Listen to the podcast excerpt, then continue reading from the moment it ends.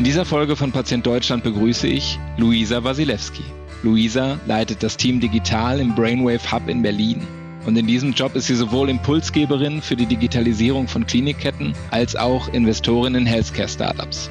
Damit scheint sie nicht ganz ausgelastet zu sein, denn sie hat auch noch ein Buch über die Digitalisierung des deutschen Gesundheitswesens geschrieben, das im November erscheint. Wir haben also gesprochen über die Patientenzentrierung des deutschen Gesundheitswesens und ob man das überhaupt so bezeichnen kann. Und natürlich darüber, was ein Startup mitbringen muss, damit Luisa investiert. Ich freue mich auf und über euer Feedback. Ihr erreicht mich unter carsten.lied.techniklotsen.de oder per LinkedIn und Twitter. Und nun viel Spaß bei dieser Folge von Patient Deutschland. Herzlich willkommen bei Patient Deutschland, Luisa Wasilewski. Schön, dass du da bist. Schön, dass ich dabei sein darf. Zu Anfang, wie immer, äh, Luisa, erzähl uns ein bisschen was äh, von dir. Was machst du gerade? Wie bist du da hingekommen, ähm, bevor wir tiefer in deine Themen einsteigen? Total gerne. Ich würde einfach mal ganz mutigerweise mit der Aussage starten, äh, dass ich BWLerin bin. Ähm, eher nicht so gern gehört im Gesundheitswesen, aber ich habe in der Tat einen Business- und Strategie-Hintergrund, habe mich auch mal eine Zeit lang in die Unternehmensberatung verirrt. und äh, ja, wie bin ich jetzt im Gesundheitswesen gel äh, gelandet und schimpfe mich heute Digital Health Expert? Ähm, das lag einfach daran, dass ich gesagt habe, ich würde gern was machen mit mehr Sinnhaftigkeit. Ähm, ich würde gern das Leben von Menschen verbessern und ich bin kein Arzt, aber ich glaube, mit der Digitalisierung kann man das heute auch schaffen. Und das hat mich dann vor gut drei Jahren dazu bewegt, ganz bewusst in die in den Digital Health Markt auch reinzugehen und habe dann dort für ein paar Jahre die Geschäftsmodelle aufgebaut für verschiedene Inkubatoren. Das heißt, dass man wirklich innovative Ideen verprobt, ähm, dann finanziert bekommt und auch wirklich operativ umsetzt als sogenannter Venture Developer und wurde dann äh, ja ganz überraschenderweise von Nils Seebach, den du auch ganz gut, glaube ich, äh, schon kennst, du hast ihn auch schon interviewt, gefragt, ob wir nicht mal ein mutiges Buch über die Digitalisierung im Gesundheitswesen schreiben wollen. Und das haben wir vor über einem Jahr angefangen. Und in dieser Zeit habe ich mich wirklich sehr intensiv mit den äh, verschiedenen Gegebenheiten des Marktes, den Dynamiken, den Technologien, den Trends auseinandergesetzt und ähm, kann heute ganz selbstbewusst sagen, dass ich mich schon als Experte bezeichnen würde und bin dann darüber auch äh, in einer tollen Position gelandet. Ich leite heute das Team digital für ein Schweizer Familienoffice. Die sind ähm, recht äh, viel und groß im Gesundheitsmarkt investiert. Unter anderem gehört eine Klinikkette in unser Portfolio. Und äh, mein Job als äh, Team Digital im Prinzip ist es, die Klinikkette ganz aktiv bei Digitalprojekten zu unterstützen, die Digitalisierung im Krankenhaus voranzutreiben und aber auch in Startups zu investieren, die für uns unser Portfolio Sinn machen im Digital Health Bereich.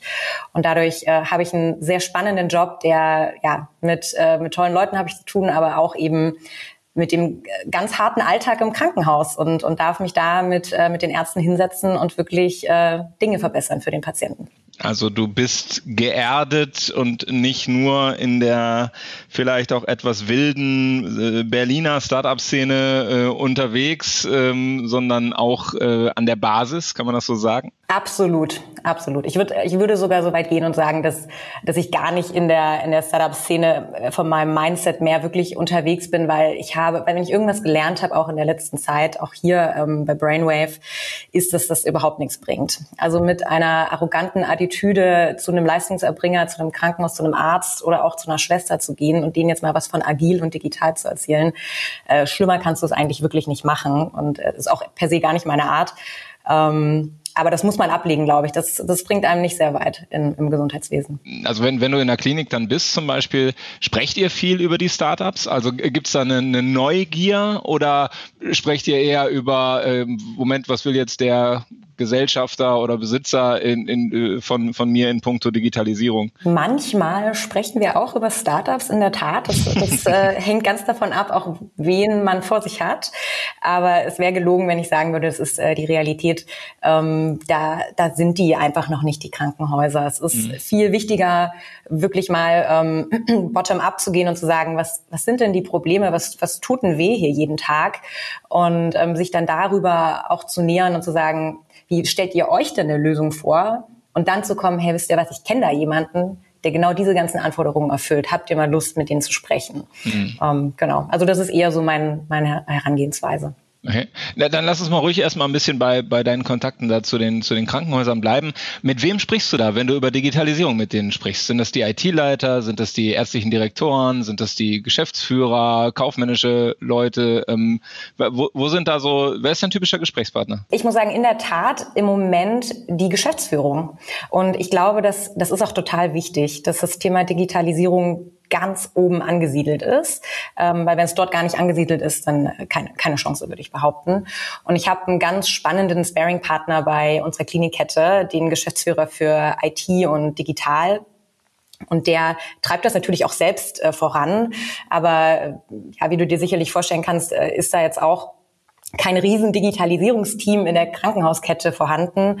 Und da komme ich dann ins Spiel sozusagen und, und fülle diese Lücke auch proaktiv. Und wir tasten uns dann gemeinsam auch so ein bisschen durch äh, über die IT auf jeden Fall, ähm, die übrigens auch im Krankenhaus immer noch EDV-Abteilung oft genannt wird. ja, äh, um nicht zu sagen Dezernat EDV, ja, äh, könnte es auch noch schön heißen. Unglaublich, wenn als ich angefangen habe und mich vorgestellt habe, hey, ich bin Luisa, ich bin die neue bei von Brainwave, dann war es echt immer so, ach cool, also ihr seid jetzt die neue, die neuen EDV-Leute und ich immer so, hm, also nicht nicht ganz und digital, nicht gleich EDV aber das, ähm, da sind wir jetzt nicht mehr äh, nach einem Jahr. Ich glaube, inzwischen nennt uns hier keiner mehr EDV-Abteilung. Ähm, ja, und dann, dann arbeiten wir uns wirklich schon so durch. Die Krankenhausmanager sind natürlich auch eine sehr wichtige Zielgruppe, weil die die Entscheidungen an den verschiedenen Standorten treffen und genauso von oben die Themen mittreiben müssen. Aber wenn man dann natürlich auch nicht die, die Ärzte und auch ein bisschen so die Meinungsmacher reinholt in verschiedene Projekte, dann scheitert es halt wirklich an der täglichen Umsetzung. Dann ist vielleicht das Budget bewilligt und wir haben vielleicht auch noch ein paar teure Berater mit an Bord geholt, aber dann ist das versunkenes Geld. Bevor wir da mal tiefer einsteigen in die in diese Fragen Change Management und so weiter, ähm, fangen wir noch mal einen Schritt weiter vorne an. Wie würdest du für die Hörer, die ja immer sagen, Mensch, dieses Digitalisierung, was ist das eigentlich? Ähm, also an Beispielen kann man es ja immer gut äh, ähm, gut festmachen, aber hast du eine Definition für dich, äh, die du die du verwendest? Also wir sind nicht das Dezernat EDV, wir machen Digitalisierung und das heißt? ja, äh, gute Frage. Ich beantworte das in der Regel so, dass dass wir uns als ähm, ja, Schaffer von digitalen Services eher bezeichnen. Wir wollen, wir wollen ganz aktiv ähm, Dienstleistungen schaffen für den Patienten, die digital gestützt sind.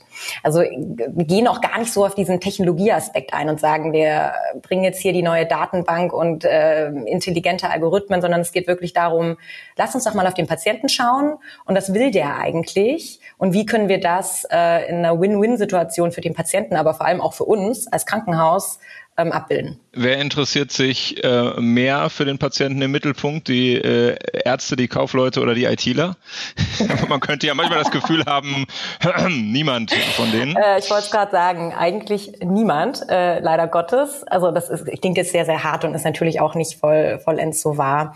Aber es ist, glaube ich, schon gelogen, wenn man sagen würde, es dreht sich um den Patienten. Es dreht sich, wenn man wirklich mal ganz äh, pessimistisch auf den Gesundheitsmarkt schaut, eigentlich überhaupt gar nichts um den Patienten. Äh, der Patient ist eher eine Fallzahl, eine Nummer, ähm, ganz besonders im Krankenhaus. Das ist äh, wirklich erschreckend leider. Ähm, und der Mensch dahinter und die Empfindungen, äh, die Angst, die ein Patient auch einfach durchlebt in einem Krankenhaus, die, die adressiert niemand.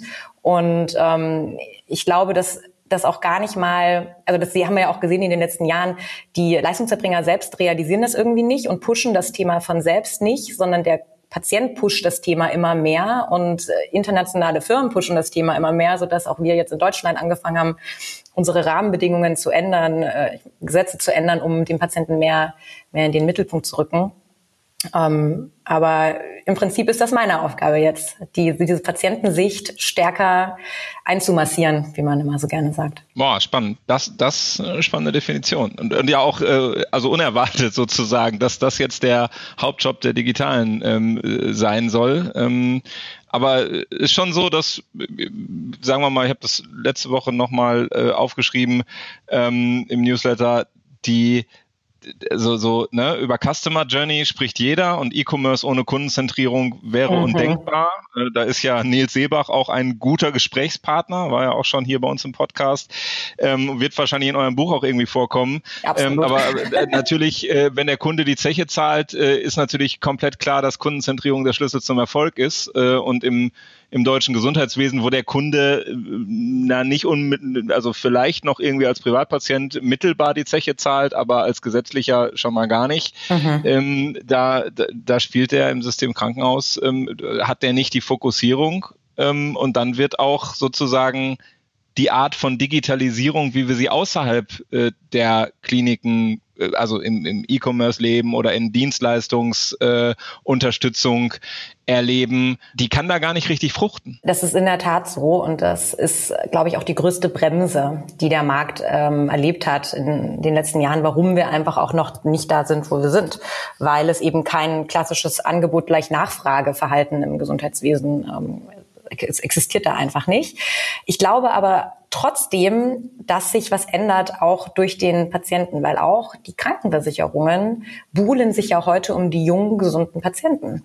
Und weil sie sie auch einfach brauchen, um ihr eigenes Geschäftsmodell aufrechtzuerhalten. Und die jungen, gesunden Patienten oder Kunden können sich eben heutzutage aussuchen, zu welcher Krankenkasse sie gehen. Und die Krankenkasse, die dann das beste digitale Angebot, das beste Marketing macht, die beste User Experience hat, ähm, die wird dann in Zukunft irgendwann gewinnen, weil die Digital Natives werden halt am Ende nicht einfach nur noch die AOK wählen, weil Mama und Papa die AOK gewählt haben, sondern die werden sich das auch überlegen. Und ähm, genauso glaube ich auch betrifft es auch die Ärzte. Ja, noch ist es nicht so, dass die Patienten sagen, äh, ich gehe jetzt auf Krü und nehme jetzt den Arzt, der am, hübschesten aussieht auf der auf dem Bild. Aber ich glaube ganz stark, dass es äh, mit dem Generationenwechsel, das wird kommen, ja, dass auch die Ärzte ähm, Dienstleister sind und wir Patienten uns die Ärzte aussuchen werden. Ich habe da nicht viel Hoffnung, ehrlich gesagt. Also wenn ich mir angucke, wie die, die, die Alterspyramide wächst, wie wir im, im, im sozialen Bereich, aber auch im Gesundheitsbereich mehr Fälle kriegen und immer weniger Ärzte, immer weniger Dienstleister. Also es müsste, es müsste sich ja ein Angebotsüberhang ähm, ergeben ähm, mit der entsprechenden Finanzierung, damit das wirklich passiert. Äh, das sehe ich ehrlich gesagt im System nicht. Also ich glaube von alleine passiert das nicht, äh, sondern da, da muss, müssen die andere, also die Kassen müssen, glaube ich, ihre Systeme da auch, äh, auch umstellen. Auf jeden Fall. Ähm, ich glaube, das da muss ganz viel passieren. Ne? Klar, also der Patient ist ein Treiber in der ganzen Geschichte, aber wenn nicht alle anpacken von angefangen von den Regulatoren über die Ärzte ähm, hin zum Patienten, ähm, werden wir keinen wirklichen Wandel erleben. Ja, und ja. was ich aber auch vielleicht noch hier an der Stelle einbringen äh, würde wollen, ist das Thema auch einfach der internationalen äh, Konkurrenz. Also ich glaube schon, dass wenn dann halt eben ein Amazon oder so mal in den Markt kommt und zeigt, wie es auch anders gehen kann, ähm, weil sich vielleicht gewisse Gesetze dann auch in der Zeit gelockert haben, ähm, dann, dann wird es auch noch mal zu einem zu einem Shift einfach kommen. Der Druck wächst würde ich sagen. Ja, der Druck wächst, klar, weil man, also ich, man verfolgt ja gerade mit Staunen und, und aus meiner Sicht einer gehörigen Portion Unverständnis die Diskussion, die sich der Bundesdatenschutzbeauftragte gerade zum Patientendatenschutzgesetz leistet äh, und sagt, äh, liebe Leute, äh, so eine äh, freiwillige Einführung, äh, das sehe ich aber gar nicht. Äh, ich möchte viel, viel höhere Datenschutzstandards und eigentlich möchte ich es gar nicht. Mhm. Wo ich so denke, äh, Leute, was hier passieren, wie, also das ist so eine Schwarz-Weiß-Denke, die kann ich nicht mehr nachvollziehen. Amazon baut ein Wahnsinns Gesundheitsimperium in Amerika auf. Das dauert noch ein Gucken, dann machen versuchen die das bei uns auch. Die haben eine Einwilligungserklärung, äh, die erledigen das mit zwei Klicks und dann kann der Datenschutzbeauftragte da gar nichts machen. Und wenn, äh, äh wenn, wenn staatliche Stellen in Deutschland ähm, äh, versuchen, die Digitalisierung zu treiben, dann ähm, kriegen wir hier, obwohl das Gesetz abgesegnet ist, äh, äh im Nachhinein äh, so eine haarsträubende Diskussion und eine maximale Verunsicherung der Bürger. Das erinnert mich alles an diese Corona-Warn-App, wo ich auch so denke, Leute, man kann das Kind ja. auch mit dem Bade ausschütten. Wenn wir so viel Zweifel säen an einer Sache, die aus meiner Sicht eine der wenigen Rezepte ist. Also Corona Warn-App eine der wenigen äh, Lösungen für, für das Problem und ähm, äh, ähm, auch übrigens ein schönes Beispiel für Gegenwerte. Ne? Und, und was muss man eigentlich tun, wenn man so ein, wenn man da nicht auf Digitalisierung setzt? Oh, dann hat man starke Einschränkungen. Und, und beim elektronischer Patientenakte ja genauso. Ähm, das ist doch nicht äh, schwarz oder weiß, sondern ähm, das, ich glaube nicht, dass wir in, sehen werden, dass der Patient in die, äh, also dieses, dieses Patientengetriebene werden wir, glaube ich, behaupte ich, nicht sehen, weil sich der Patient dafür entscheidet, sondern wir werden die Unterstützungseffekte sehen, die dringend notwendig sind, ähm, damit das System nicht kollabiert. Also Dinge so nah am Patienten zu regeln, digital im Vorfeld zu reden, äh, Patientenjourney aufzubauen, ähm, damit das System nicht kollabiert. Und da kommen so Experten und sagen, Leute, ähm, ja, aber informationelle Selbstbestimmung heißt am besten, wir speichern gar keine Daten irgendwo.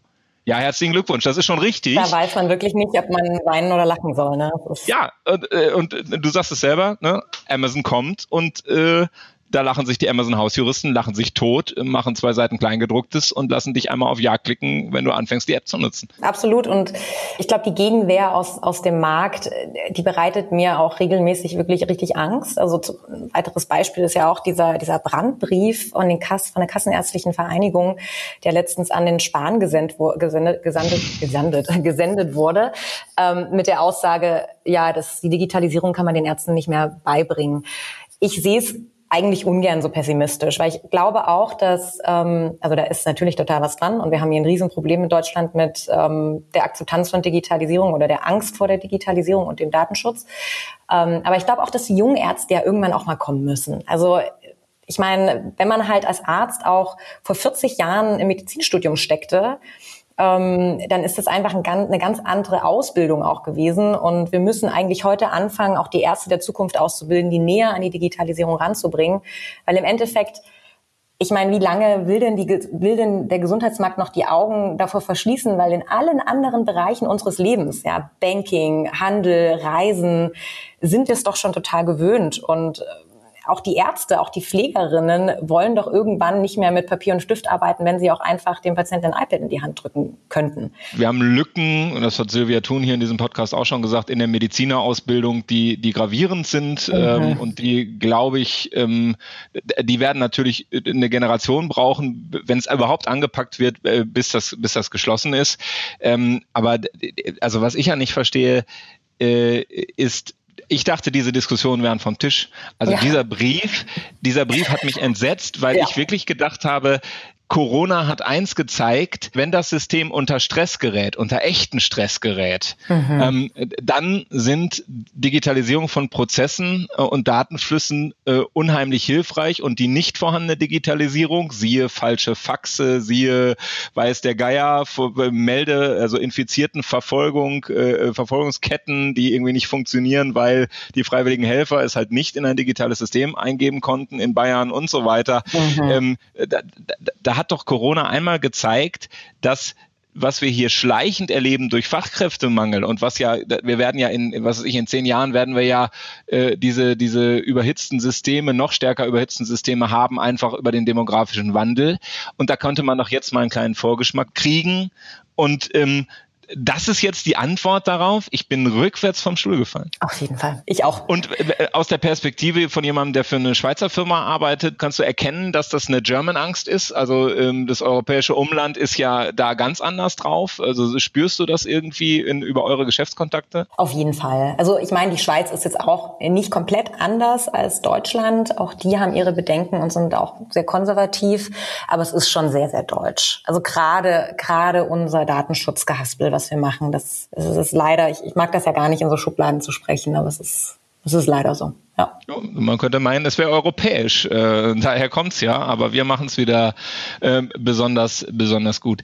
Mhm. Ähm, du, du, hast eben gesagt, äh, du hast ja die Förderung bzw. das Investment in Startups ist eigentlich dein, dein Hauptjob, äh, beziehungsweise ist ein Job, ja. auch ein Teil des Jobs neben der Begleitung der, ähm, na, der ich sage jetzt mal Private Equity Investments in, in Kliniken und so weiter, was deren Digitalisierung angeht. Wenn du jetzt dir ein Startup anguckst oder wenn ihr in Startups investiert seid, Versuchen die ihr Glück auf dem deutschen Markt oder sehen die eigentlich auch, was wir gerade diskutiert haben und sagen, hey, wir sind zwar ein deutsches Startup, aber als erstes erobern war die Niederlande oder Dänemark mhm. oder äh, Polen, weil äh, den Scheiß hier brauche ich nicht? also in der Tat äh, liegen mir schon viele Pitch-Decks vor, die es auch in Deutschland probieren. Ähm, das liegt einfach daran, dass wir auch einen Investmentfokus in der Dachregion haben. Mhm. Oder sagen wir mal zu dieser Entwicklung der Startups im Digital Health Bereich habe ich eigentlich so die Meinung gehabt, dass wir jetzt so in der zweiten Generation der Startups stecken. Ähm, vor die Startups, die vor fünf Jahren gestartet sind, das waren viele dieser Startups hatten den Ansatz, noch auf Selbstzahler zu setzen, die Dinge, die sie im E-Commerce gelernt haben, einfach auf den Gesundheitsmarkt überzuwälzen, sich nicht mit den Regulatorien, nicht mit den Marktgegebenheiten auseinanderzusetzen und daran leider auch ja, zu scheitern. Und ähm, was, wir jetzt, was wir jetzt auch viel sehen im Markt ist, dass die, dass die Startups, die jetzt zu uns kommen, sehr viel mehr einen Technologiehintergrund haben, sich Experten ins Team geholt haben, die sich mit den Regulatorien auseinandersetzen, die Zertifizierungsprozesse sehr ernst nehmen, die klinische Studien sehr ernst nehmen. Und mhm. das, das finde ich total super. Ja, da denke ich mir so, ähm, ihr habt es verstanden, das sind die kritischen Erfolgsfaktoren. Ähm, klar muss man auch die Parallelen zu anderen Industrien verstehen, ganz besonders die aus dem E-Commerce und der Customer Experience. Aber man muss eben auch die Unterschiede verstehen, die der Gesundheitsmarkt mitbringt. Was ich jetzt noch ergänzen wollte, ist, dass ich auch neuerdings sehe, äh, was es ist wirklich erst ähm, seit kurzem so, äh, einen regelrechten Hype auf den Gesundheitsmarkt, auf den Digital Health Markt ähm, durch äh, die durch die Digas. Ja. ja, ich krieg regelmäßig auf LinkedIn äh, Nachrichten, wo es so heißt: äh, Hi Luisa, ich würde gerne Diga gründen, hast du Ideen? Genau, erklär, erklär noch mal ganz kurz, was, was die Digas äh, sind und was da jetzt die gesetzliche Innovation äh, ist für die Hörer, die da nicht so nah dran sind. Die Diga ist die Abkürzung für digitale Gesundheitsanwendung und ähm, unser ja, Bundesgesundheitsminister Herr Spahn hat, äh, hatte die tolle Idee zu sagen, wir würden gerne äh, Apps auf Rezept möglich machen, also dass Ärzte Apps verschreiben können, digitale ähm, Lösungen verschreiben können. Und es geht im Prinzip nur, wenn du eine DIGA bist und auch die dementsprechende Zertifizierung dafür hast. Da sind wir gerade mittendrin, äh, das alles auch zu, zu definieren. Der grobe Gesetzesrahmen, dass wir das machen werden, der steht, dass wir Apps auf Rezept haben werden, der steht. Ähm, die Zertifizierung, der, der Prozess steht eigentlich auch schon. Und die ersten, glaube ich, DIGAs werden auch jetzt im Herbst ähm, abgesegnet werden. Ähm, aber es gibt auch noch so viele kleine, es gibt schon noch ein paar Kleinigkeiten wie die Vergütung der Digas mit den Krankenkassen, die noch nicht vollends geklärt ist, aber wir sind da schon recht weit. Hast du im, im Portfolio bei euch konkret Unternehmen drin? Also musst du jetzt nicht nennen, aber habt ihr äh, Unternehmen, die ihre Apps in diesen Prozess schon gegeben haben? Ja, haben wir und äh, das finden wir auch total super. Aber ähm, vielleicht direkt, um jetzt äh, wieder zurückzukehren äh, zu, zu dem, was, was ich, was ich gerade auch schon angedeutet habe, ähm, die DIGA per se löst jetzt auch noch nicht alle Knoten und alle Probleme im Gesundheitswesen. Ich finde es teilweise erschreckend, wie jetzt ein Rocket, Ex-Rocket-Gründer ähm, meint, oh, Riesenchance im Gesundheitswesen, ich gründe jetzt mal ein DIGA und dann werde ich reich. Ähm, oder macht das Next Facebook der, der Gesundheitsbranche. Und ähm, da warne ich sehr gerne auch die Gründer und sage, das ist kein Selling Point für mich. Ja, toll, dass ihr eine Diga werden wollt. Cool, dass, dass, dass, dass wir das auch haben in Deutschland. Total super. Aber macht euch doch jetzt auch bitte Gedanken, was heißt das denn? Wie kommt ihr denn an die Ärzte ran, die euch später verschreiben sollen? Ähm, es gibt da so die Meinung auch im Markt, dass äh, so 50-50, dass die einen sagen, die Patienten werden zum Arzt gehen und sagen, lieber Arzt, ich will das jetzt aber. Mhm. Und die anderen sagen, die Ärzte werden das eher treiben und ihren Patienten anbieten. Ich bin mir bei beiden auch noch nicht so richtig schlüssig, auf welcher Seite ich stehe. Aber ich finde es total cool, dass Deutschland da so eine Vorreiterrolle annimmt. Also ich will das auch überhaupt nicht schlecht reden. Aber ich glaube auch, das ist jetzt nicht der Freifahrtschein für die Startups, um erfolgreich zu sein im Gesundheitswesen. Mm, und mm. wenn ich so ein Pitch-Deck vor mir liegen habe und einen überambitionierten jungen Gründer, der gar keine Ahnung vom Gesundheitswesen hat, ähm, aber mir erklärt, wie er irgendwie in der Eisenbahnindustrie mal erfolgreich war mit Rocket, da kommt für mich sofort die Absage im Kopf. Also das da lasse ich mich gar nicht drauf ein, auf so Gespräche. Und äh, worauf lässt du dich ein? Also was, äh, was fasziniert dich an, äh, was, was bringt dich dazu zu investieren? Ist das ähm, eine technologische Brillanz, äh, also irgendwelche KI-Geschichten oder, oder ein anderes Erlösmodell oder also ja. was, was, muss, was muss mein Pitch-Deck haben, was muss mein Team haben, um, ähm, um bei dir erfolgreich zu pitchen? Also ich glaube, das, das sagen auch viele Investoren, der allerwichtigste Erfolgsfaktor ist am Ende immer das Team. Mhm. Ähm, gerade weil der Gesundheitsmarkt einfach ein sehr, sehr schwieriger Markt ist, brauchst du da Leute, die, denen du zutraust, dass sie sich da durchbeißen, aber wirklich im wahrsten Sinne des Wortes durchbeißen, mhm. die einen mhm. langen Atem haben, die nicht gleich wieder den Schwanz einziehen, wenn sie mal eine drüber gekriegt haben von einer Krankenkasse oder einer Vertragsverhandlung. Ähm, das ist super wichtig. Und da braucht man auch, da braucht man auch wirklich den Doktor im Team in der Regel oder den vielleicht auch einen Anwalt, ähm, jemanden, der sich wirklich mit diesen ganzen Spezifikationen, die, die die Zertifizierungsprozesse und Gesetzgebungen auch einfach haben. Es gibt ja auch noch viele Grauzonen in der Gesetzgebung, wenn es um Gesundheit geht und die mhm. dann auch aus, also wirklich auch da reinzugehen und zu verstehen, wo sind denn unsere Nischen, wo sind unsere Anknüpfungspunkte. Also das ist sehr, sehr wichtig. Und was, was glaube ich jeden Investor einfach total beeindruckt ist, wenn man schon erste, wenn man Studien schon vorweisen kann, wenn man zeigen kann, hey, das, was wir machen, wir erzählen nicht nur, dass der Patient dadurch besser, ähm, schneller geheilt wird oder sich besser fühlt oder äh, wir Kosten sparen, sondern wir können das auch wirklich zeigen. Wir haben hier eine Studie und ähm, guckt mal, die Patienten äh, hatten so äh, x Prozent weniger Rückfallraten, x Prozent weniger Reoperationen. Das beeindruckt mich schon sehr, sehr stark. Und Technologie ja klar, also wenn so ein KI-Startup, ähm, wenn ich mit so einem KI-Startup ganz besonders, äh, wir reden auch viel äh, mit Startups im Bereich ähm, neurologische Erkrankungen. Ja, Parkinson ist ein Riesenthema. Ähm, auch in der Startup-Branche. Und ähm, da schlägt mein Herz einfach höher, weil es das so unheimlich toll ist, was die Gründer machen. Aber ähm, ich will auch so realistisch sein und sagen, wir sind so weit weg noch von einer KI, die Parkinson heilt. Ähm, wir müssen eigentlich noch die ganzen Zwischenschritte erstmal gehen, um dann solche, solche Lösungen wirklich effizient einzusetzen. Hast du ein Lieblingserlösmodell? Du hast ja gesagt, DIGA kann eine Antwort sein. Ich habe mhm. mit, mit Nuicare einen Podcast gemacht. Es ist ein, die haben sich die Lücke gesucht, weil sie im, im Selbstzahlerbereich mh, hm, es schwer hatten zu monetarisieren. Da übernehmen die Firmen, also die Arbeitgeber von Menschen, mhm. übernehmen das im Rahmen der betrieblichen ähm, Gesundheitsvorsorge. Ähm, äh, ja, dann gibt's ja irgendwie noch Selbstzahlermodelle. Gibt's gibt es noch was anderes und hast du, hast du etwas, wo du sagst, ja, das ist schon mein Favorit für eine, äh, da, da glaube ich am sichersten, dass es wirklich eine Monetarisierung geben wird in Zukunft? Ja, gar nicht so einfach. Also ich habe jetzt keinen, äh, keinen den einen Favorit, äh, wo ich sage, da funktioniert es immer oder das müssen sie jetzt haben. Ich bewundere die Startups, die das schaffen, über die Firmen zu monetarisieren. Da gibt es auch äh, den einen oder anderen Player, der sehr erfolgreich ist am Markt. Ich, ich sage dann immer zu den Startups, die haben es geschafft, das Gesundheitswesen auszutricksen oder das System auszutricksen.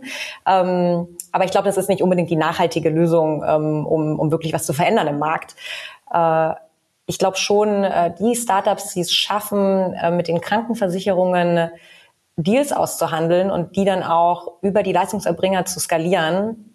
Telereha ist da zum Beispiel ähm, ein Gebiet, wo ich, wo ich Startups sehe, die das extrem erfolgreich machen. Telerehabilitation. Ähm, mhm. Und das beeindruckt mich schon sehr, wenn, wenn die das schaffen, mit den, mit den Versicherern da dann äh, Verträge auf Bundesebene oder so, wenn das geht, auszuhandeln, weil leider ist ja am Ende doch alles immer föderalistisch aufgeteilt. Föderalistisch, ja. ja. Aber die, die das schaffen, haben meinen allerhöchsten Respekt und das ist dann auch, glaube ich, die Tür, um wirklich zu skalieren. Mhm. Aber das, das Modell der, der Kassenverträge könnte ja unter dem DIGA-Modell leiden. Ne? Also ich, ich sehe die Kassen auch tatsächlich als, als Innovationstreiber in den vergangenen Jahren. Die haben halt sogar teilweise, ich glaube, teilweise aus dem Marketingbudget mehr Digitalisierung möglich gemacht als, äh, als die Bundesregierung, ähm, zumindest bis, äh, bisher. Ähm, aber die werden in Zukunft doch öfter mal sagen, ach wisst ihr was, reicht halt eine DIGA ein. Äh, ähm, das, das werden wir so nicht mehr tun. Absolut. Man man, man darf halt an der Stelle nicht vergessen, dass die Digas natürlich äh, eher den ambulanten Bereich ansprechen. Äh, Im stationären Bereich, die Ärzte im Krankenhaus ähm, verschreiben keine Rezepte äh, in dem Sinne. Die, es wird jetzt darüber diskutiert, beim Entlastmanagement auch Rezepte zu verschreiben. Das ist dann nochmal ein Anknüpfungspunkt für die Diga. Ähm, aber wenn es wirklich äh, ums Krankenhaus geht, und das ist ja auch eher so mein Gebiet, in dem ich mich gerade rumtreibe, da, da ist die Diga halt nur bedingt äh, sinnvoll. Also in unseren MVZs, ja klar, aber das verändert noch nicht wirklich die Innovationen im, mhm. im, Krankenhaus.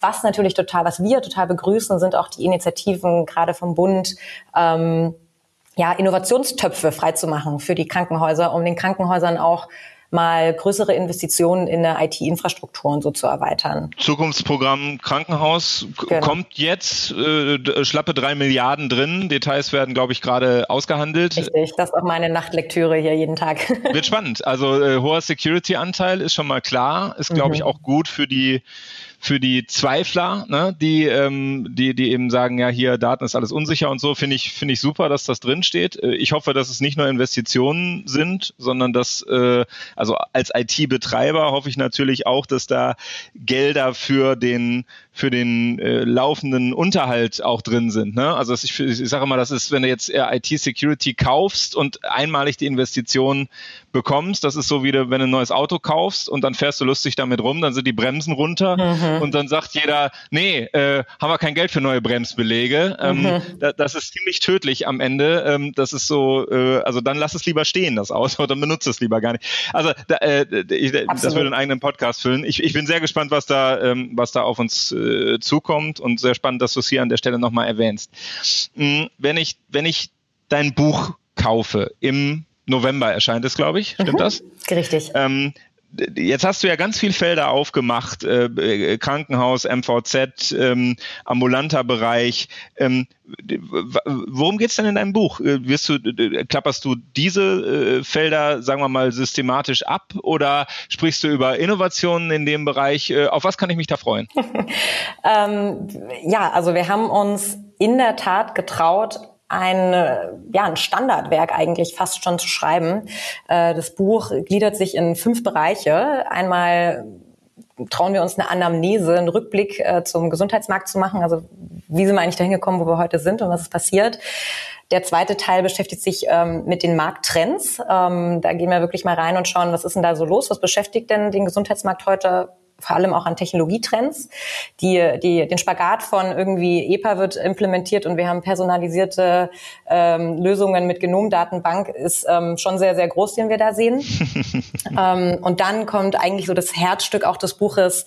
Wir gehen in den kompletten, in das komplette Ökosystem rein und schauen uns jeden großen Marktteilnehmer an. Also wir schauen uns in der Tat, wir schauen uns den Patienten an, wir schauen uns die Krankenkassen an, die ambulanten stationären Versorger, die Pflege, die Apotheken, Pharma, die Investoren und die Regulatoren. Mhm. Und es gibt zu jedem einzelnen von diesen Marktteilnehmern ein Kapitel, was sich damit beschäftigt, wie die Digitalisierung diesen einzelnen Marktteilnehmer gerade äh, entweder in den Würgegriff äh, nimmt oder die neue Türen, neue Türen für sie aufmacht. Ah, okay. Und abschließend äh, reden wir dann noch darüber, wie sich eine Plattformökonomie etabliert, wie eigentlich jeder einzelne Marktteilnehmer auch irgendwie in seiner Art und Weise darauf hinarbeitet, eine Patientenplattform oder irgendeine Art von gearteter Plattform zu aufzubauen. Und wir sprechen darüber, was muss man denn, was muss man denn da auch können dazu und äh, vergleichen die Tech-Giganten mit den führenden Markt.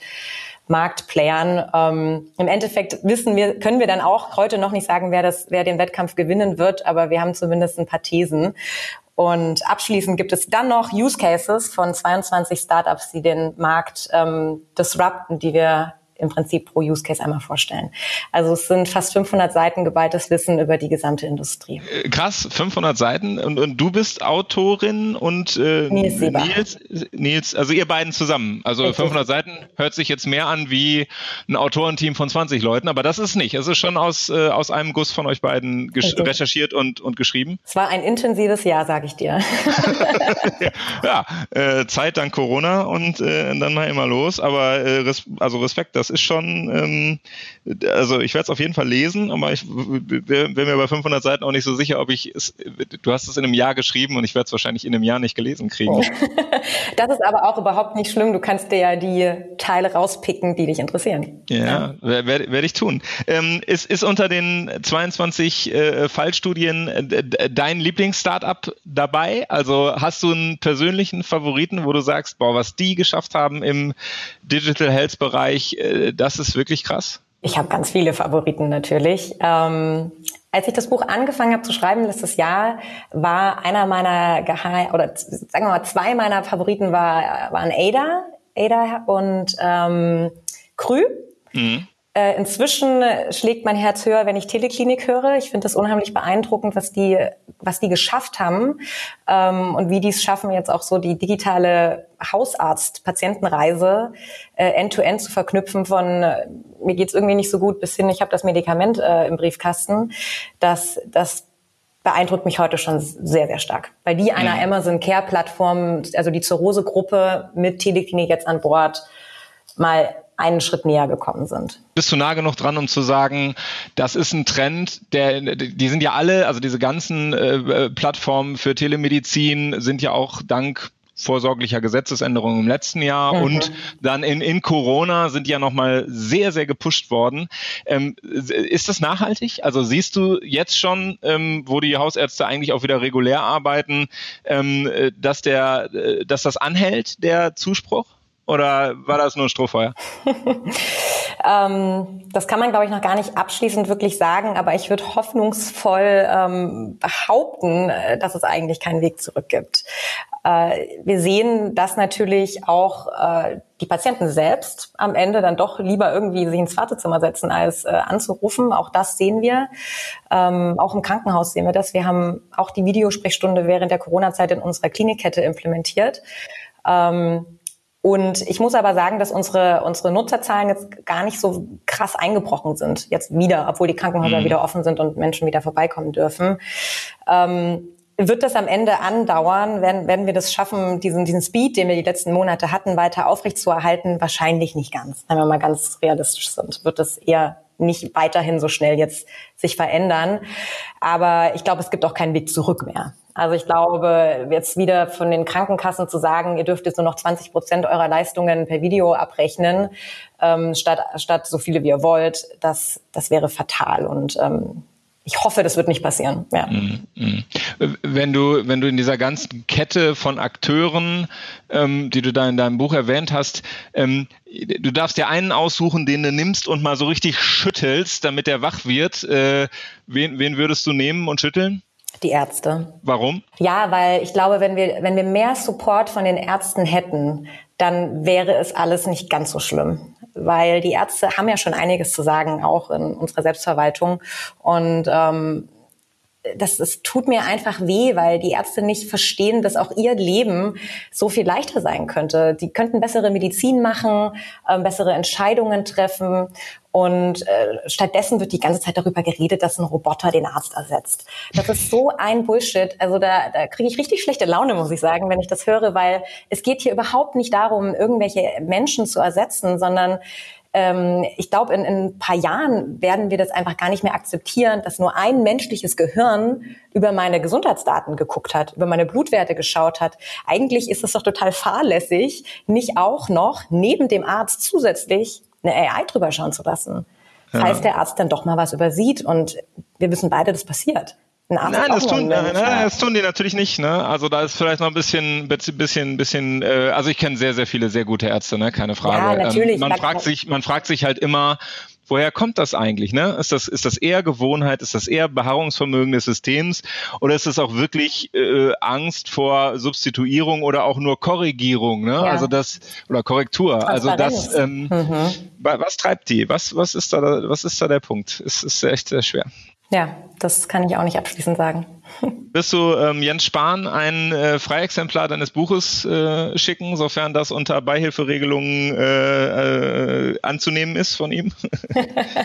das würde ich sehr gerne machen, absolut. Welches Kapitel soll er lesen oder soll er alles lesen? Ich glaube jetzt nicht, dass ich äh, Herr Spahn äh, noch wirklich viel erzählen kann. Ich glaube, ich glaube, der Mann ist wirklich gut aufgeschlaut und, und kennt die Probleme im Markt. Aber ja, vielleicht, vielleicht kann er sich doch noch mal ein bisschen mehr auch mit den Marktteilnehmern auseinandersetzen und sich überlegen, wie kann er denn, wie kann er denn auch die Ärzte oder die Krankenkassen noch mehr dabei unterstützen, die diesen Wandel auch umsetzen zu können. Ich bin sehr gespannt.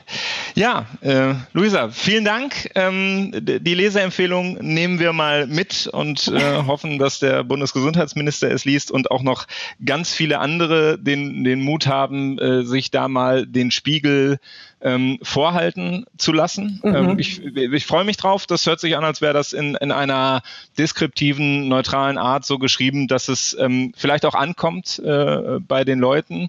ich drücke dir die Daumen und Nils natürlich auch, dass das ähm, ein Standardwerk wird. Und ähm, ja, dann haben wir sicherlich noch viel Stoff für weitere Diskussionen.